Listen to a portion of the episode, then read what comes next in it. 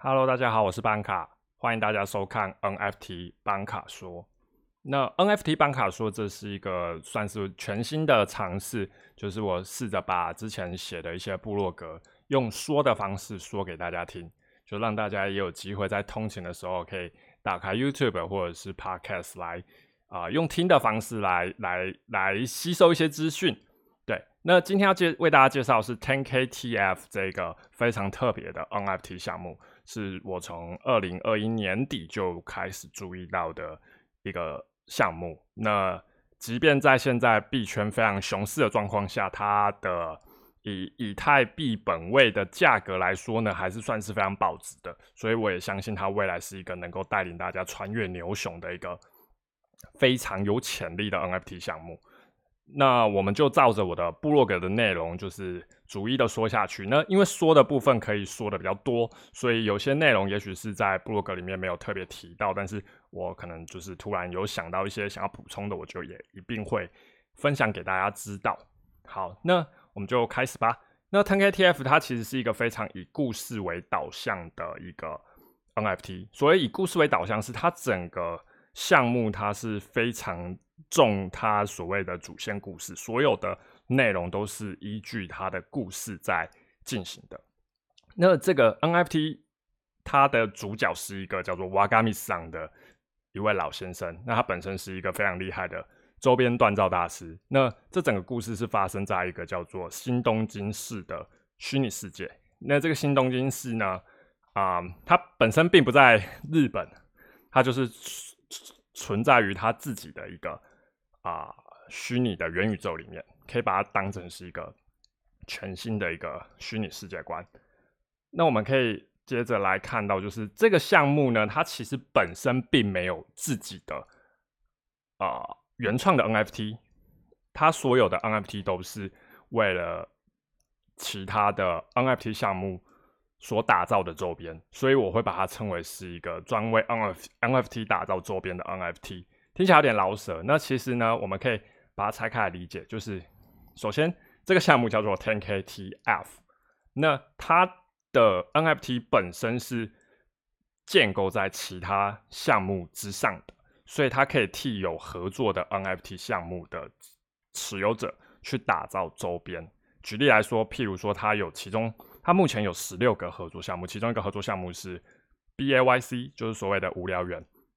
如果你是无聊猿的持有者，你就可以拿你的无聊猿来找 Wagami 上去打造 10KTF 的 NFT，譬如说可以打造背包或者是帽子，但是打造出来这个 NFT 是基于你的无聊猿的图案所产生的一个周边，那产生的这个周边就是所谓的 10KTF 的 NFT，对，所以它是一个为特定 NFT 项目持有者打造周边的 NFT 项目。对那啊，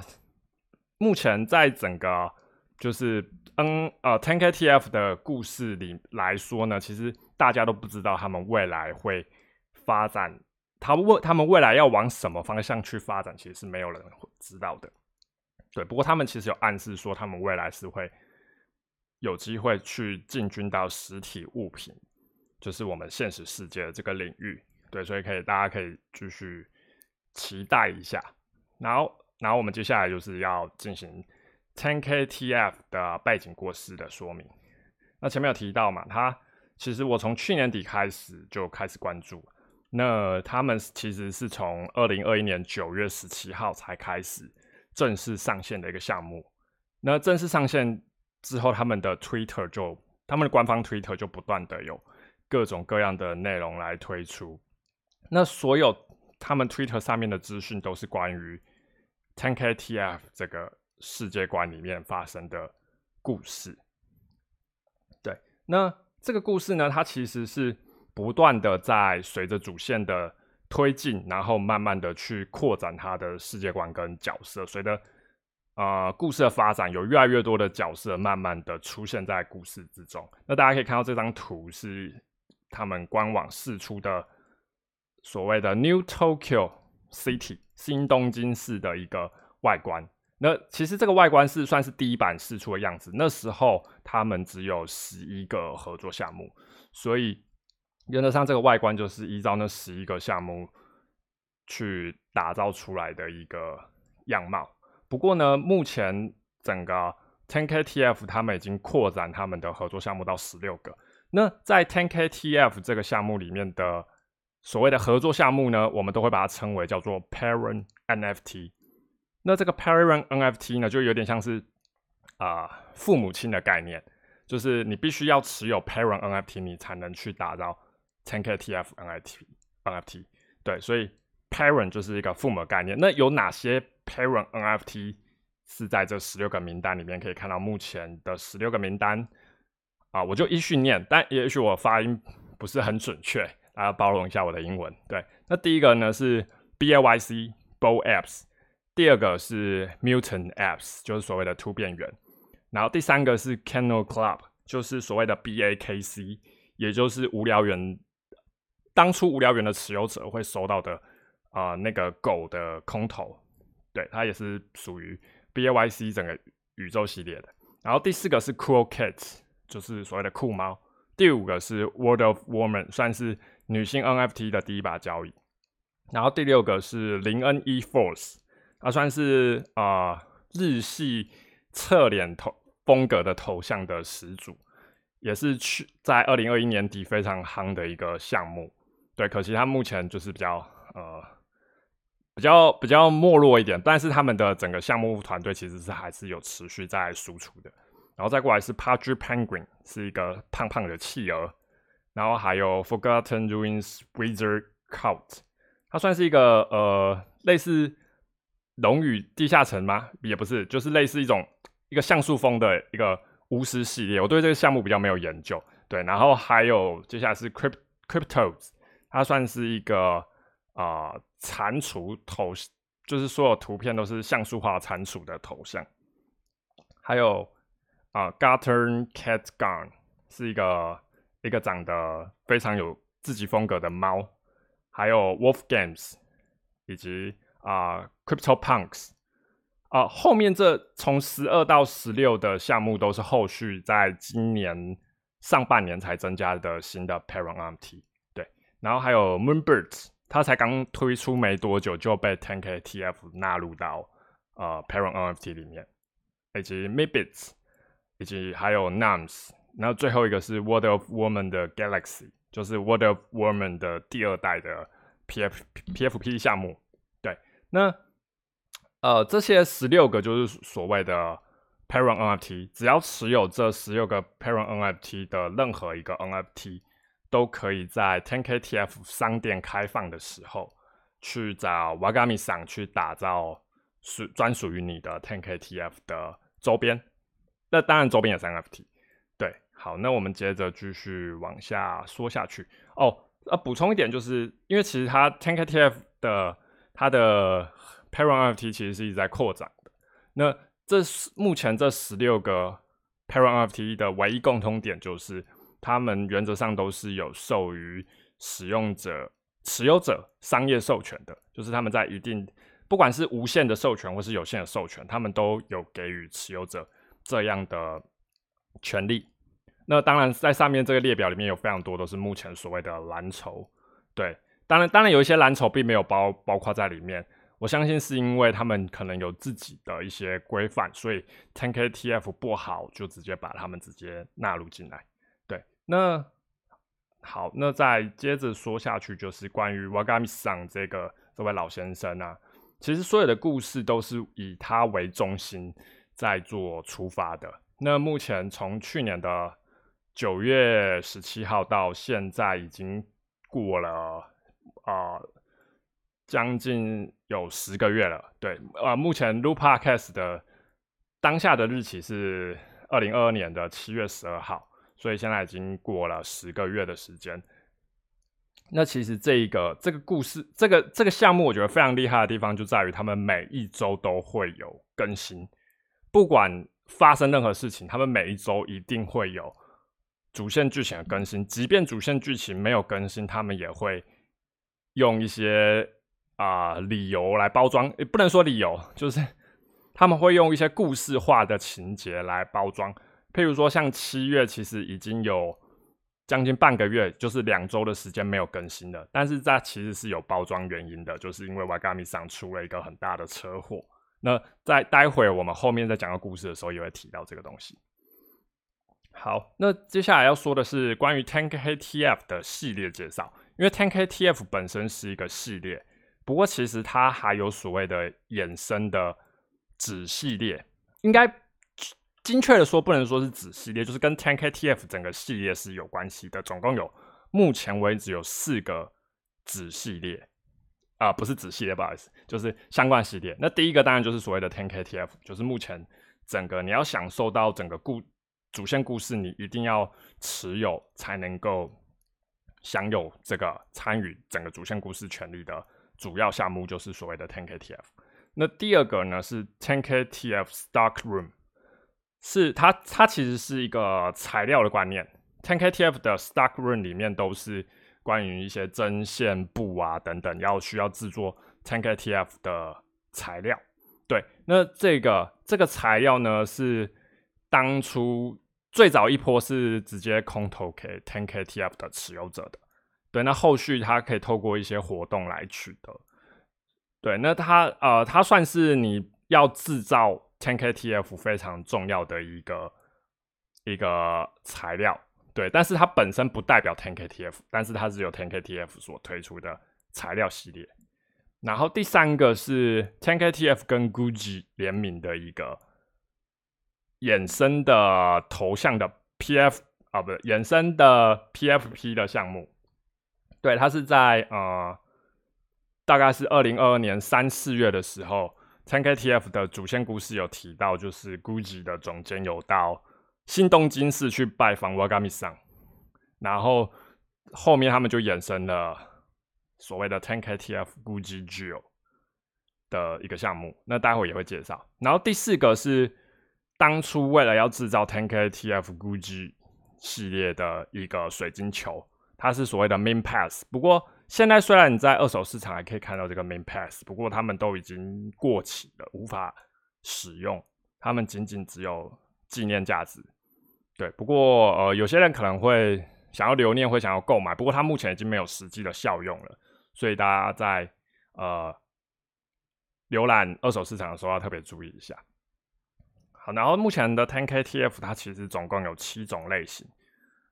分别是呃这七个，那它大家可以看图，可以比较比较明明白说这七个项目分别是什么。第一个 Dead Pack。它其实就是后背包的概念哦。下面这个图是一位 Mutant App，就是一个 M 三的突变猴，它它有制造这七个 TankTF 的周边，然后他把它合成一张图。对，然后我从 Twitter 上面去下载下来，分享给大家，就是算是一个示意图的概念。那第二个是所谓的 High Tops，它是一个 High Tops 是一个帽子。对，没记错的话是帽子，然后还有所谓的 hoodie，hoodie 有两两种不一样的的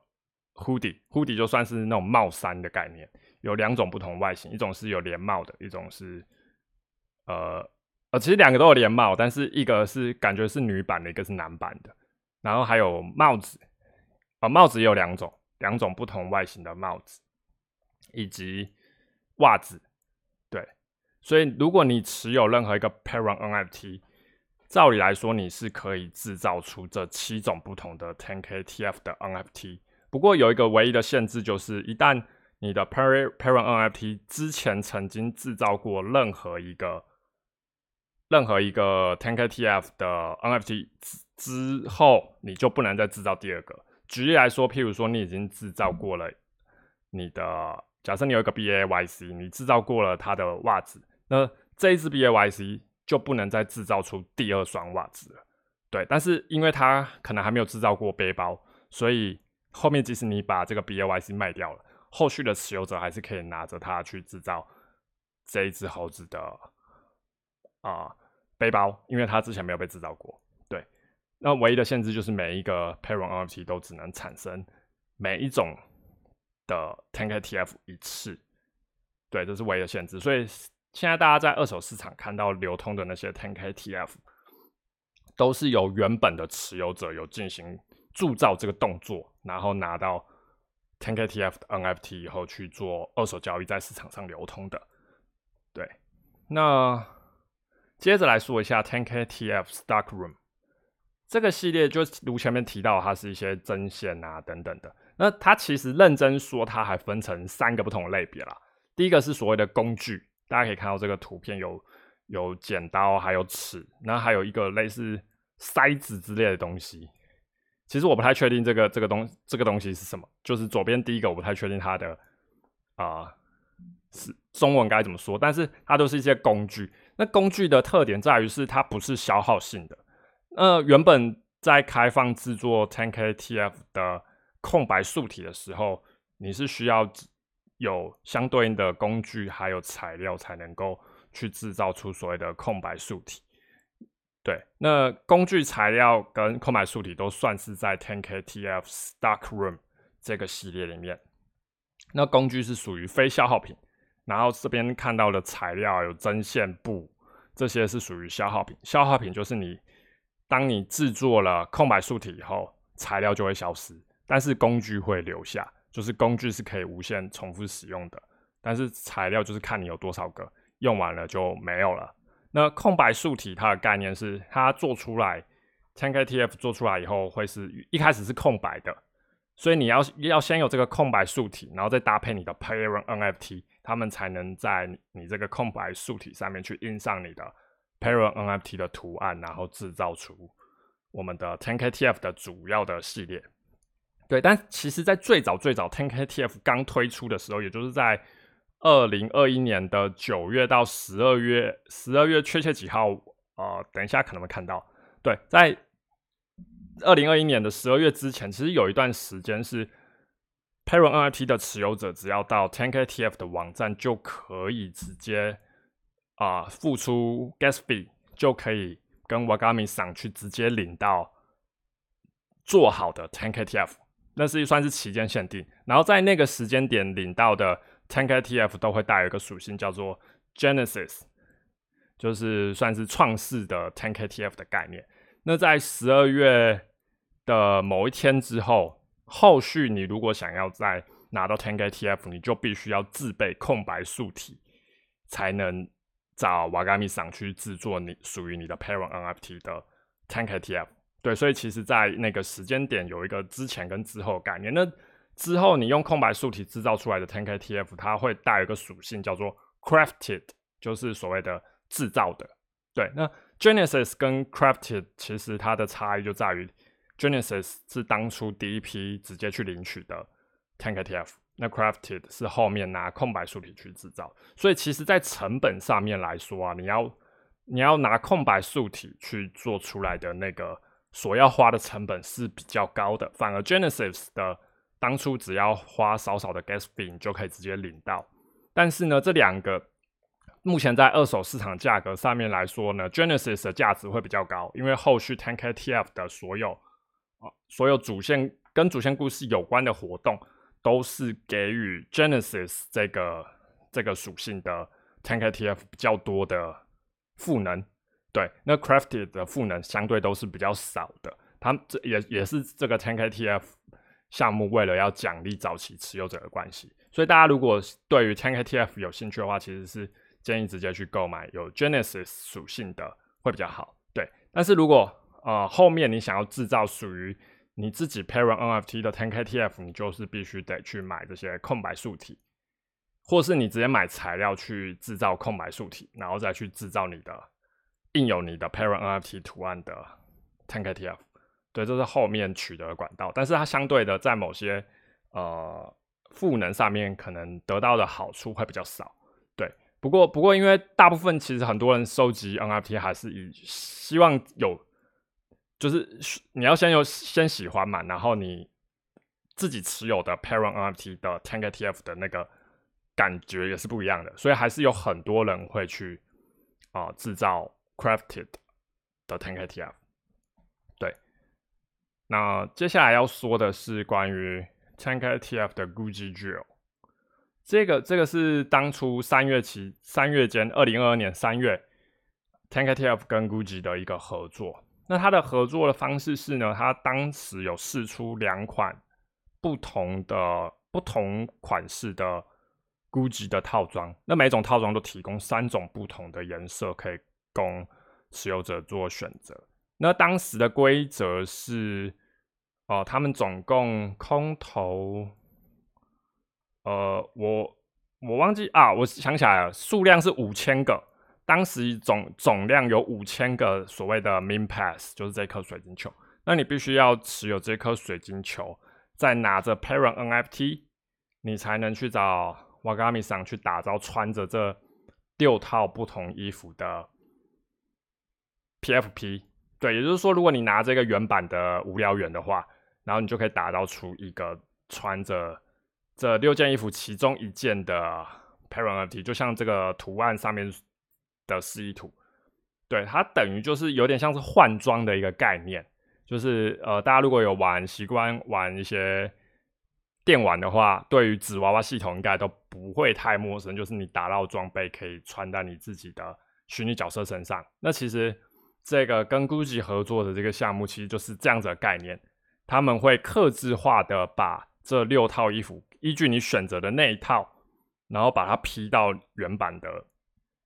PFP 的身上，但是它会再重新产生出一个新的 NFT。那这个 NFT 它既不是原版，但是它也不是盗版，就是它是一个衍生品的概念。它就是属于 TenKTF 跟 GUCCI 合作的你的 Parent NFT 的衍生品的概念。对，然后我当时也是非常想要这个跟 GUCCI 合作的这个 PFP，所以我我还记得我当时就是。用尽各种方式去找哦，台湾持有 BAYC 的大佬们，希望他们能够帮忙制作一个啊有 GUCCI 衣服的这个 NFT，就是因为我非常希望能够收藏，但我因为我自己本身没有 BAYC，那我我之所以会想要收藏的原因是有两个，一个是它是 Tank TF 跟 GUCCI 的合作，这两个两个 Web 三。也不是不是两个 Web 三，应该说 TenKTF 算是 Web 三的世界的一个公司，那估计是 Web two 的一个公司，算是 Web 三跟 Web two 的一个跨界合作的一个重大、具有重大历史意义的一个纪念吧。对，这是第一个原因。那第二个原因是因为它是，如果你是拿 BAYC 制造出来的，它其实跟 BAYC 是非常非常接近的。虽然它不等于 BAYC，但是它是有 BAYC 持有者。才能够打造的一个 PFP 头像，对，所以我找了非常多人，就是跟很多认识的朋友去问他们有没有认识的朋友能够帮我这个忙，因为我当时手上我其实是有买到一个 Min Pass，可是那个 Min Pass 是有时效性的，就是你在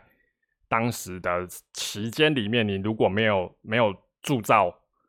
你没有使用掉的话，它就会过期，就变成不能用，就变成就是像我说，你只能留着当纪念。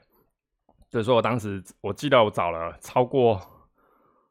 啊，我已经忘记实际有多少人了。我问了超多人，就很多人是他们可能本身的人脉圈里面是没有认识的，然后有些有认识，可是可能对方也也不是这么方便，就是就是因为毕竟我也没有提供任何的交换利益，因为当时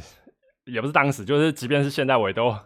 还蛮穷困的，对，所以当时其实我也没有。没有什么相对应的好处可以给对方，就是看能不能有好心的人愿意帮忙，这样，然后我可能可以请对方吃一顿饭，这样。那最后其实都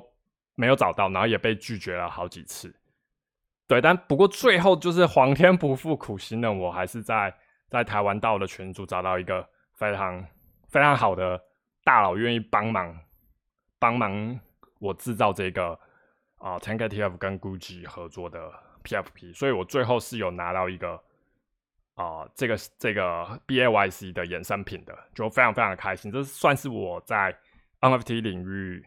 就是啊，算是一个特别的经验吧。就是透过不断的厚着脸皮去去寻求各方大佬的帮忙，然后最后有有达到我想要的结果。这样对，就算是一个题外的故事分享。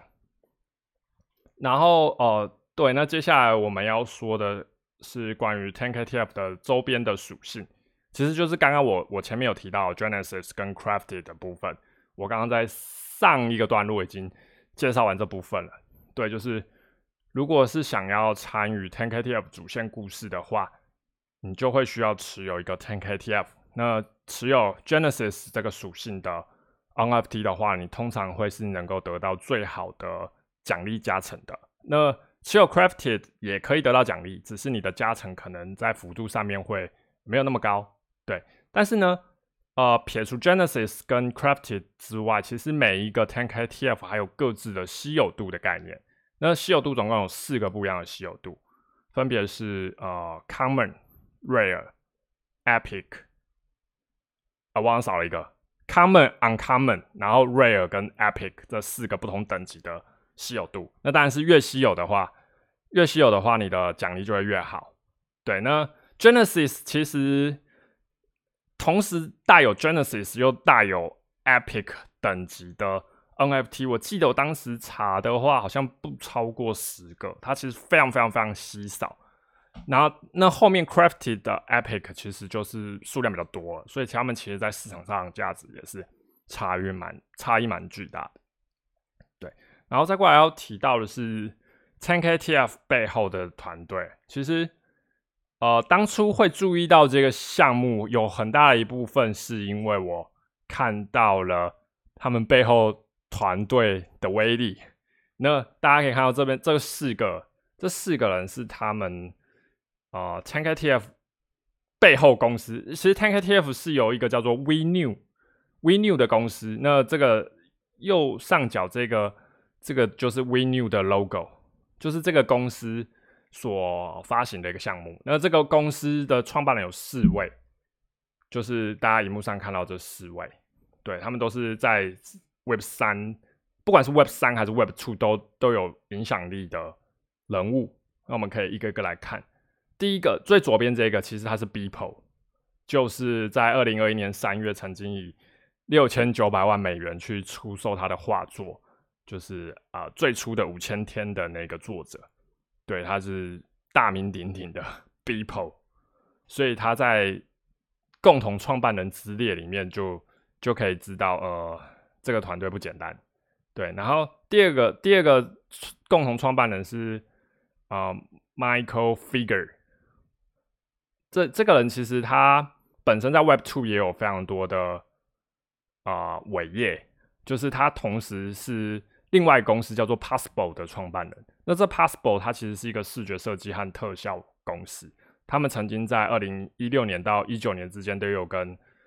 Riots 就是游戏公司英雄联盟的开发商合作过他们的世界大赛，在就是负责他们现场的一些啊视觉特效设计等等。然后如果去 Possible 的官网看，其实有看可以看得到他们往年的很多的作品。对，所以他其实背后有这样子的底子在，他既是 Passport 创办人，又是 We New 的创办人，所以你就可以知道他的影响力跟他的。啊，人脉跟经验可能可以做到什么样的事情？其实这就有非常非常多的想象空间了。然后第三个是 Tim Smith 这个人，我觉得他特别的神秘，就是其实我没有在网络上找到关于他有太多的资料，但是我有追踪他的 Twitter。哦，这边我这边每一个每一个人其实都有做一个 Twitter 的连接，如果大家有兴趣的话，可以点这个部落格的这个连接，就可以找到他们 Twitter。那呃，就我对他的了解，他其实本身是感觉是一个艺术家。然后他自己自己也有创办一些 NFT 的项目，对，然后有非常有自己的个人风格。然后最后一个是最后一个共同创办人是 Guy Osary，那那他也是非常大有来头的一个人物。他本身是马丹，他之前是马丹娜的经纪人，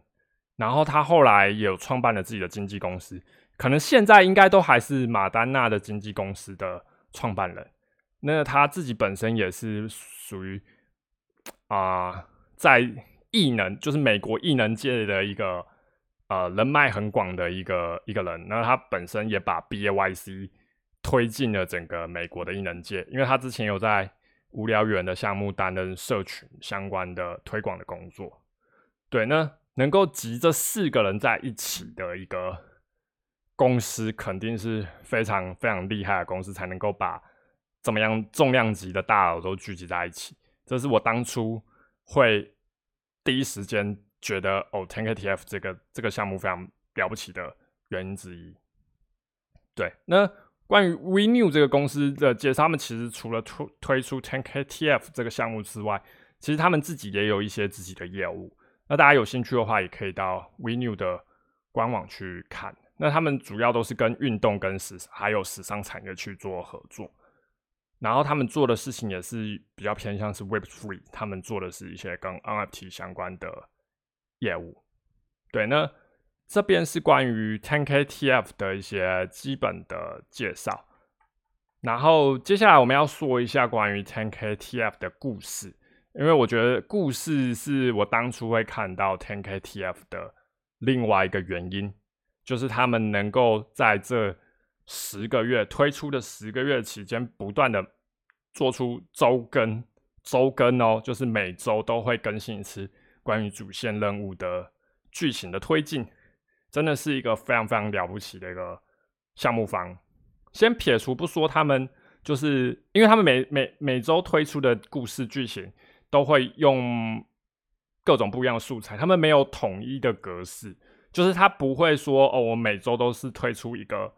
四格漫画或者是什么动画之类，他每次的格式都不一样。他有时候可能只是用个简单的草图带过，那有时候呢又会用一些很精美的动画，甚至他最近就在上个月，他们推出了那个画质很高的动画来讲述他们最新的主线故事。那他有时候又会用一些 GIF 档。然后有时候又是用一些呃类似截图或是一些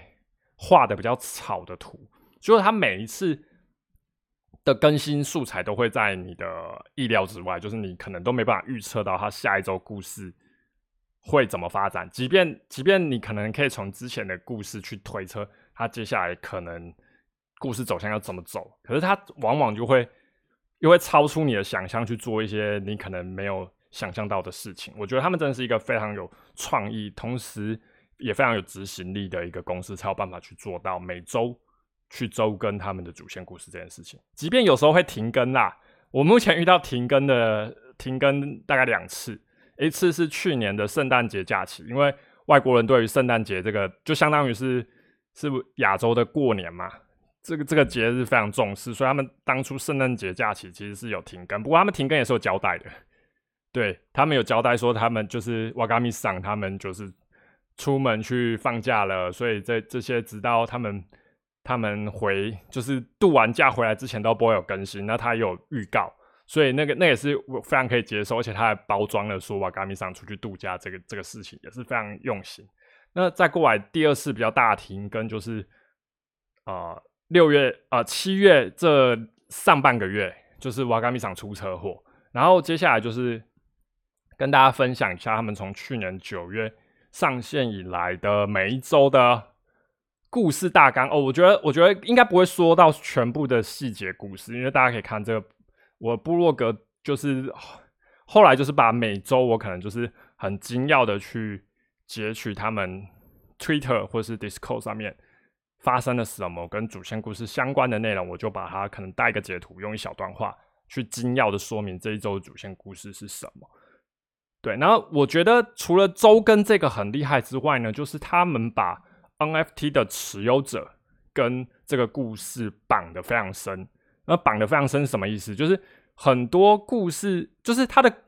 它的故事不只是故事，它的故事可能会影响到持有者的权利。当然，通常都是好处啦，但偶尔也也有一些，也有一些，也有一些坏处。就譬如说，我印象最深刻就是关于。呃，烧毁地板这件事情，他们其实也把它包装成故事。那我们就来来，就是透过这个主线大纲，我们来看一下有哪些东西是他们透过故事的包装，然后联动到持有者权益的部分。其实我有特别夸号写，就是呃，我这每每一周的这个标题都是我自己个人依照当时的故事的剧情去下的，所以并不是他们官方。不是不是他们官方下的标题，就是我只是依照他们的故事内容，然后做一个精简的包装，然后那个标题会列出那一周大概发生的主要发生什么事情。对，那可以看到从九月十七号的 TenKTF 的瓦嘎米商商店开张，到后面他们有陆续公布了一些新品像，因为刚刚有说这个 TenKTF 总共十个不同的配件嘛，但其实最一开始其实并没有到七个这么多，他们是慢慢的开放的，所以后面也不排除会推出新的周边。对我相信也会在之后的故事应该会包装出来。对，然后后面这这个故事呢，其实里面有所谓的瓦嘎米桑的死对头，就是所谓的 Boss Toads，就是蟾蜍老大。那蟾蜍老大就是这个故事的反派。然后呢，这边这边第四周这边有一个联动到持有者权益的，就是所谓的材料跟工具的快照。快照就是所谓的 Snapshot，就是在区块链这个领域很常做所谓的快照。快照就是他们会依据区块链在某一个特定时间下的资料来做一些奖励的行为，就譬如说，呃，我回溯在过去的某一个时间点，只要在那个时间点之前持有某个项目的 NFT，我就给那些持有者全部都空投一波啊 NFT，然后这个就是由快照来做到，就是他们去找到那个指定时间点之前持有这个 NFT 的人都拥有资格这样子。对，所以他们在呃上线的第四周就做了快照，然后在第五周他们就空投。所以当初第一波的 TenKTF Stock Room 的材料跟工具，就是在去年的十月的时候做空投的。对，所以等于是那时候你只要最早期去支持 TenKTF 这个项目，然后你有拿到他们的 NFT，然后并且持有，你就就可以收到当时的材料跟工具空投。然后后续呢？哦，这个烧毁地板货，因为刚刚前面提到嘛，每一次主线故事跟持有者权益做联动的时候，大部分都是好事。那只有这个，这个算是坏事，但其实也不是什么太大的坏事。就是呃，去年整个 NFT 很夯的时候，其实有很多项目方在发售时候，如果他们的地板价格不是太好看的话，会有所谓的项目方扫地板这个做法。但是我我其实一直都不。不欣赏这种做法，这等于是项目方自己掏钱去把一些可能破发的项目啊，就是低于发售价格的项目，啊，低于发售价格 NFT 用以太币把它收购回来。那其实呢，去年 TenKTF 也做过收购地板这件事，不过它是有包装的，它是把当初的 Boss Toes 就是那个蟾蜍老大刚现身，然后隔周他就发动了攻击。那这个攻击呢，就是他会去。当时的 TenKTF 的地板去收购 TenKTF 的 NFT，然后把它烧毁。他是真的烧毁，就是这些他买来的 NFT，他就直接送到黑洞里面。所以黑洞就是，呃，这边这边其实我有写，就是黑洞的地址就是这个零 x 零零零零零零零零这一个这个地址呢，就是你只要把 NFT 传送到这个地址，你那个 NFT 就永远拿不回来了，因为这个地址。没有人可以可以去啊动用这个地址的任何 NFT，所以只要你把任何 NFT 送到这个地址，就是等于变相的你把它从这个世界上销毁了。就是你虽然可以看到那个 NFT，但是永永远再也没有人可以去转移它了，就相当于是销毁。对，所以当时的做法就是他们去扫地板，然后把扫到的地板的 TenKTF 都送到黑洞去。我觉得这是非常有创意的一个做法。他们把扫地板这个动作，就是做一个非常好的故事包装。对，然后可以看到后面呢，呃，有所谓的元宇宙揭露，这个就是当初他们首次公开整个新东京市的外貌的那一周。对，其实包含这个地图都是包装在故事里面。然后还有很多的事件，譬如说代币快照，在今年的一月的时候，其实他们做了一件事情，就是代币快照。然后那时候的规则是你必须要在一个时段里面持续的持有 TenKTF，但后续他们的规则其实是公布说，你在这个期期间，你持你持有期间越长，你的加成就越高。就是也就是说，如果你从头到尾都持有的话，你就可以拿到完整加成。但是你可能中间错过了几天没有持有的话，你的加成会比较少。后面规则是这样，对。那这个代币快照其实它到目前为止，呃，都还没有公布说这个所谓的新东京币 （New Tokyo City Dollar） 然后缩写是 NTD，刚好跟新台币缩写一样。这个新东京币的功能其实还没有公布说它可以做什么用。那现在有新东京币的人可以在 TenKTF 的 TenKTF 的网站去查询到你总共持有多少个新东京币，但是功能一直没有开放。对，这是当初有跟持有者权益有联动的故事的部分。然后接下来还有代币的空投嘛，这边前面这边是代币的快照，然后在二月的时候代币空投，然后在二月底的时候有一个水晶球快照。对，没错，前面说的那个 Gucci 合作的 Min Pass。它其实有部分是空投给当时持有持有，好像我我印象中是持有 Tank TF 最多的前一百名还是两百名的持有者。我这边其实有写，呃，哦，当时是空投给前两百二十五名持有最多 TenKTF 的持有者这个水晶球，所以。等于是有两百二十五个人是免费拿到水晶球，那剩下的水晶球，他们当初是用一个以太币的价格去做贩售的，对，所以其实他们都不断的在奖励早期的持有者，然后后面有发生很多事情啊，包含像是啊蟾蜍老大有反击啊，然后有一些战争导火线啊，还有帮派大战，就是后面连。呃，Wolf Wolf Games 狼啊，还有那个那个猫的那个帮派都出来，就是很多帮派的大混战。那最后瓦嘎米桑还有呃，还有想起他过去的发生的一些事情，然后还有召唤持有者援军等等，去帮助啊瓦嘎米桑去保护他的店等等的各种各种故事内容，他都包的非常好，真的得说，真的是非常会说故事。然后后面甚至是，其实瓦嘎米桑的商店呢，不是第一次被摧毁了。呃，说不是第一次被摧毁，是因为之前曾经有重建过一次商店嘛，在今年五月的时候，因为那时候帮派大混战把瓦嘎米桑的商店给烧掉了。然后那时候有协助瓦嘎米桑重建商店，就是你有去网页参与活动的持有者，你也有一波，你也有被快照，但是这个快照目前为止还没有空投。就是已经过了两个多月还没有空投，但其实持有者们都还是蛮期待后续会做什么空投的。对，那故事呢，其实一直走到六月底，正式算是完结了第一幕，来到了第二幕。呃，其实我们也在在他宣布第二幕之前，其实我们也不知道所谓前面原来都是第一幕。那是因为这故事真的是更新的太长，所以到第二幕的时候，我就切了一篇新的部落格。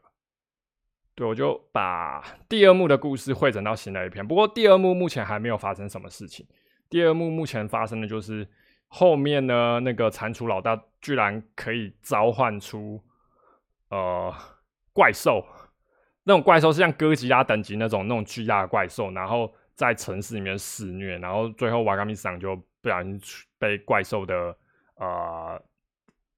该怎么说，就是。怪兽冲过来，然后把那个公路都毁了，然后瓦嘎米桑的车子就因此翻车，然后就出了车祸，然后整个故事就要进入到了新篇章。这是六月底发生的事情。那六月底他其实就有预告说，哦，他最后放了一张图，就是瓦嘎米桑出车祸。哦，瓦嘎米桑出车祸那一次的那个动画是非常非常高品质的动画，那一次的故事更新非常非常的有诚意，算是。算是上市十个月以来第一次的主线故事是用高品质的三 D 动画来呈现，然后那一次车祸完就要大家再等两周，一直到七月十四号，呃，也就是在台湾时间会是七月十五号周五的周五早上的凌晨会有新的更新。哦，那前面没有提到是 TenKTF 的周更，其实是会发生在。亚洲时间的周五的早上，然后会是美洲美洲那边的时间，呃，不确定美东还美西，其实对时区没有没有很熟悉，但是通常是在欧美时间的周四晚上，然后会是在亚洲的周五的早上去做更新，所以这周就是正式的会进入到第二幕的新剧情。对，所以其实他一直这个项目非常非常，就是一直都有在持续的输出，有在做事情，然后啊，整个社群也非常活络，这是我当初会会看到这个项目的第二个原因。然后还有第三个原因，第三个原因就是因为这个这个项目的社群非常活跃，所有就是因为它每一周都会更新嘛，所以大家其实很多始终的支持者，大家都会在他们的 Discord 里面去讨论各种剧情，还有预测各种可能。那我这边也会介绍一下所谓的 TankATF 的玩法，还有社群解密及预测。那因为这边是预测嘛，所以代表就只是大家的推测，不一定是真的。不过其实可信度还蛮高的。然后，然后还有一个特点就是他们的社群是来自各个不同。Parent NFT 的社群，就是你可以把它想象成 TenKTF 的社群是建构在十六个 Parent NFT 之上的一个社群，因为大部分会持有 TenKTF 的人就两种，一种是 Parent NFT 的持有者，另外一种是从二级市场去购买呃 TenKTF 的人。对，所以第一种的构成的的人口有很大部分就是来自于那十六个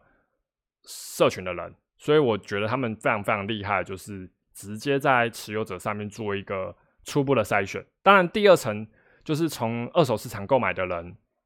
他可能没有持有这些 Parent t 不过会来购买 TenKTF 的人，本来就是对于这个项目有兴趣才会购买，所以我觉得他在社群建构上也是非常非常的聪明，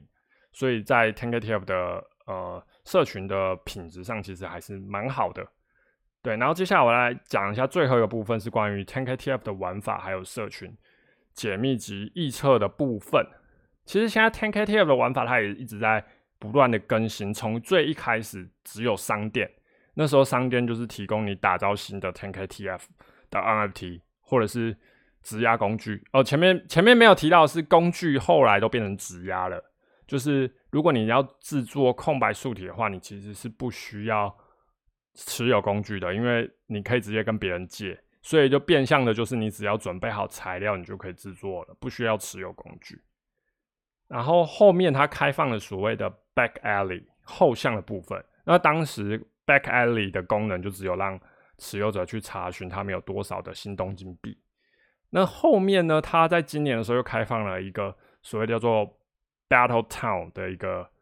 地点。那个地点是提供 Tank ATF 的持有者可以。派遣你的 NFT 去参与战斗，那他之前已经从从帮派大战之后，其实到现在已经开放了四五个任务了。那每次任务都会有机会得到一些奖励，这些奖励可能包含像是 Stark Room 的材料。对，那那因为最近就是 Tank TF 要在酝酿进入第二章，所以整个网页目前就是关闭的状态，所以也不确定它后面。会在开放什么样的新功能？不过目前 TenKTF 玩法大概就是这三种为主。然后，对这边质押工具，质押工具其实跟一般人比较没有关系啊，因为现在其实工具的价格都很高。然后，质押工具的唯一好处就是它可以赚取新东金币，但是因为现在新东金币也不知道它实际的功能，所以大家大家也没有特别的去追求要持有工具。不过如果有工具的话，可以去质押。对，那还有关于社群预测部分，社群预测的部分，我觉得这个蛮有趣的。就是其实呢，在前面的故事里面有一个非常小的细节，就是在二零二一年九月的故事的部分，有提到老先生有在他的商店后面找到了六卷的胶卷。那老先生每一次在空投前都会拿起他的相机拍照。这是在主线故事剧情观察到，他只要拿起相机拍照，就是就是所谓的快照。那他之前特意提到，他提他有找到六卷胶卷，所以社群都觉得说，他们未来应该就是安排至少有六波的空投。那目前为止呢，其实它已经发生了四次，应该说发生了三次的空投，然后第四次已经快照完了，就是我说的在五月十三号的时候。那一次帮忙重建瓦嘎米商商店的人也有得到了一次快照，不过他并没有宣布说第四次空投是什么内容。所以如果依照这六卷胶卷会有六次空投的预测来说的话，其实接下来还有两次的空投机会。对，所以其实其实这个东西还蛮引人遐想的。但我相信它可信度也是蛮高的，因为因为这个这个团队他们的故事其实都是非常经过精心策划的。所以我觉得这个这个预测可以，呃，可信度还蛮高的，可以稍微相信一下。然后还有另外一个有趣的是，其实 TenKTF 在早期的时候试出一些解密档案，那解密档案呢，其实它里面有放了最早期十一个合作的 Parent NFT 的稀有度的表格，是有热心的社群成员去跑用程式，好像说是用 Python 吧，去跑出一个表格，然后从那个表格你就可以看到每一个 Parent NFT 可以制造出什么稀有度的 10KTF。所以当时候很多，我还记得当时零 N E Force 这个这个项目，它当时地板价很低。比较夸张的是，它的零 N 一的 tenk tf 的价格，当时还比零 N 一比 Parent NFT 的价格还要高。这大概是唯一一个 Parent NFT 的地板价比 tenk tf 地板价还要低的项目。那当时有一些零 N 一就会被出高价，就是有人出了高价的 offer。那归咎其原因呢，其实就是因为那些零 N 一在这个表格显示出来，他们可以做到 Epic 或者是 Rare 等级的 10KTF，所以有些人愿意用高价去收购来制用那个零 N 一去制造高级稀有度的 10KTF。但是因为很多很多外面的人其实不知道原来 10KTF 可以查询到稀有度，所以那时候有很多零 N 一都是被用比较高的价格 offer 走的。我觉得这也是蛮有趣的部分。不过后面试出的五个新的 Parent N T，目前就还没有收到消息说要怎么去查看，就没有一个统一的表格。但是有一个方式可以预览，就是有一个呃预览，就是预览你的 t a n k TF t a n k TF 会长什么样子的网站，可以去用修改编号的方式去看到其他个编号的。Parent NFT 做出来 Tank ETF 长什么样子？那因为那个样子嘛，所以你就可以从外观去判断出稀有度。对我觉得这个这些都是要比较深入的去参与 Tank ETF 的社群才可以发现的一些秘密。我觉得也是这个社群啊会让人想要持续的参与的一个原因，就是你参与的够深入的话，你就可以知道一些可能外部的人不知道的一些有利的消息。对，这是 Tank TF 另外一个很厉害的地方。那总结一下，就是整个刚刚介绍的这些内容里面，我觉得我最看好 Tank TF 的三个原因。第一个原因就是他们的创创办团队非常强，就是前面提到的他们的四个共同创办人是非常强的。对，那第二个原因就是他们的周更故事这件事情非常厉害。你可以看到这个文章从去年九月一路更新到今年的。七月每一周基基本上就是周更，只有两两次他们休刊，一次是去年圣诞假期，然后一次是今年要进入到第二第二幕的的休刊半个月，对他们只有休刊过两次，其他都是周更。然后第三点非常强的就是他们的社群，就是他们整个社群是建构在十六个 parent NFT 之上，然后用周更的方式去吸引。整个社群不断的活跃，去讨论接下来可能发生的事情，还有一些情报跟预测等等，所以其实社群是非常活跃。这三个是我看好 Ten K T F 这个项目的主要原因。那以上就是这一次的 NFT 邦卡说，那感谢大家的收看及收听，谢谢大家，我们下次见，拜拜。